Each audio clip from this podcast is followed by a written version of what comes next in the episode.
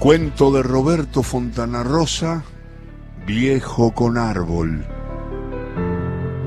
A un costado de la cancha había yuyales, después el terraplén del ferrocarril, al otro costado descampado y un árbol bastante miserable. Después las otras dos canchas, la chica y la principal.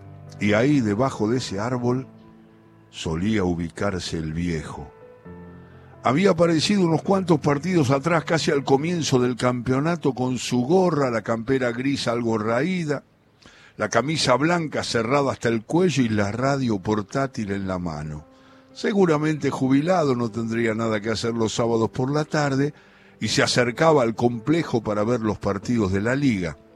Los muchachos primero pensaron que sería casualidad, pero al tercer sábado en que lo vieron junto al lateral ya pasaron a considerarlo hinchada propia, porque el viejo bien podía ir a ver los otros dos partidos que se jugaban a la misma hora en las canchas de al lado, pero se quedaba ahí debajo del árbol siguiéndolos a ellos.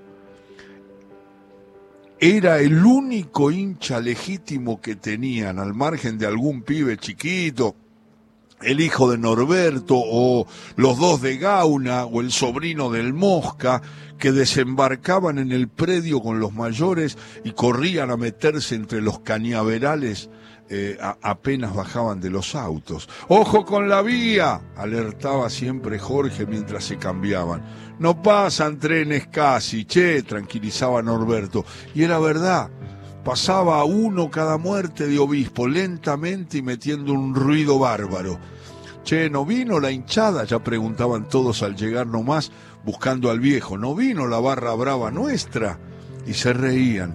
Pero el viejo no faltaba desde hacía varios sábados, firme, debajo del árbol, casi elegante, con un cierto refinamiento en su postura erguida, la mano derecha en alto, sosteniendo la radio minúscula como quien sostiene un ramo de flores. Nadie lo conocía, no era amigo de ninguno de los muchachos. La vieja no lo debe soportar en la calle y lo manda para acá, bromeó alguno. Por ahí es amigo del referí, dijo otro, pero sabían que el viejo hinchaba para ellos de alguna manera, moderadamente, porque lo habían visto aplaudir un par de partidos atrás cuando le ganaron a Olimpia Senior. Y ahí, debajo del árbol, fue a tirarse el soda, cuando decidió dejarle su lugar a Eduardo, que estaba de suplente, al sentir que ya no daba más por el calor. Era verano y ese horario para jugar era una locura. Casi las tres de la tarde y el viejo ahí, fiel, a unos metros mirando el partido. Cuando Eduardo entró a la cancha casi con desgano aprovechando para desperezarse, cuando levantó el brazo pidiéndole permiso al referí, el soda se derrumbó a la sombra del arbolito y quedó bastante cerca, como nunca lo había estado. El viejo no había cruzado jamás una palabra con nadie del equipo. El Soda pudo apreciar entonces que tendría unos 70 años. Era flaquito el viejo, bastante alto, pulcro, con sombra de barba. Escuchaba la radio con un auricular y en la otra mano sostenía un cigarrillo con plácida distinción. Maestro, ¿está escuchando a Central Córdoba? Eso le dijo el soda cuando recuperó el aliento, pero siempre recostado en el piso. El viejo giró para mirarlo, negó con la cabeza y se quitó el auricular de la oreja. No. y pareció que la cosa quedaba ahí. El viejo volvió a mirar el partido que estaba áspero y empatado.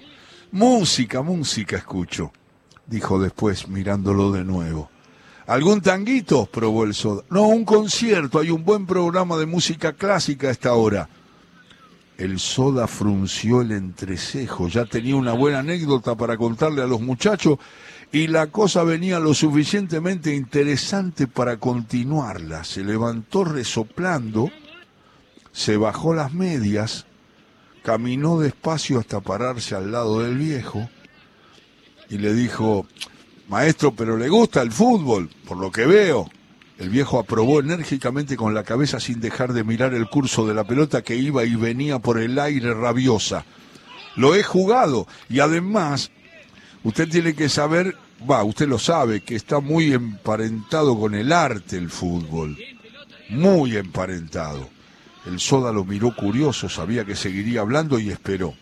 Mire usted, por ejemplo, a nuestro arquero. Efectivamente, el viejo señaló a De León, que estudiaba el partido desde su arco, las manos en la cintura, todo un costado de la camiseta cubierto de tierra.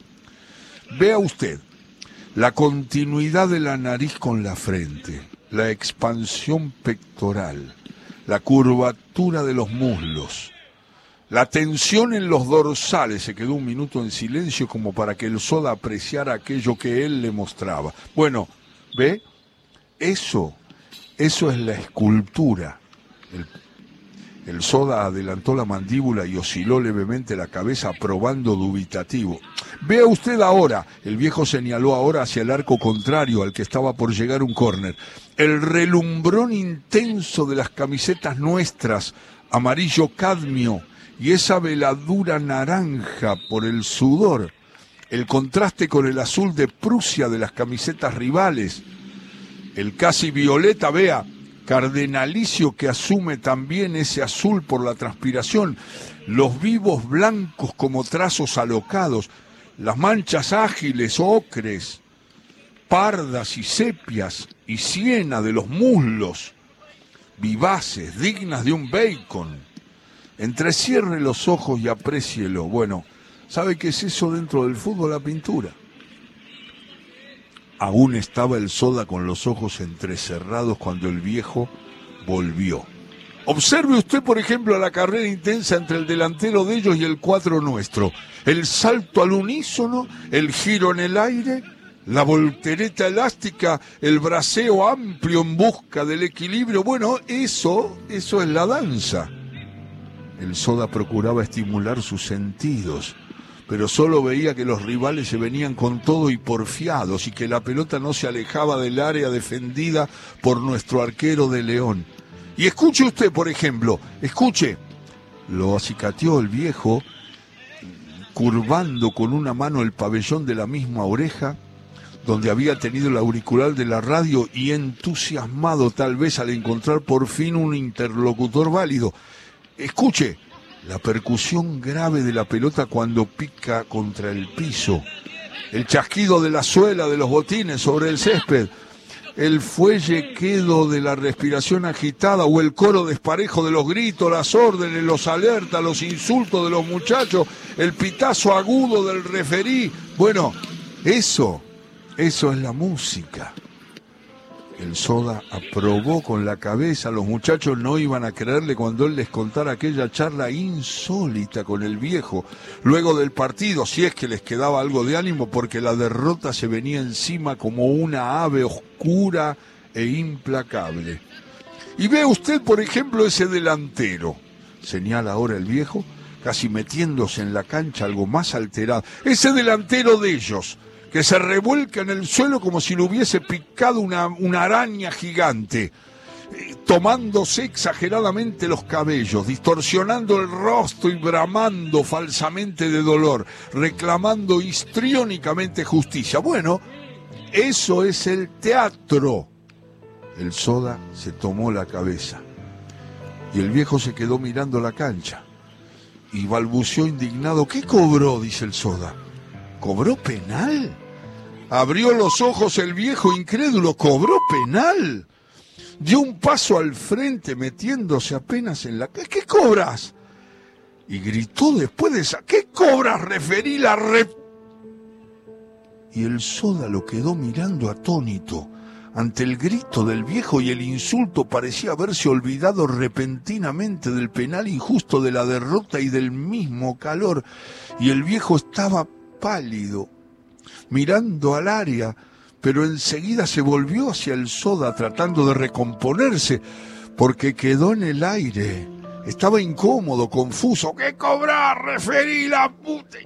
Y eso se atrevió a preguntarle el soda señalándolo. ¿Y eso qué es, maestro? Y eso, vaciló el viejo tocándose levemente la gorra. Y ese es el fútbol, pibe.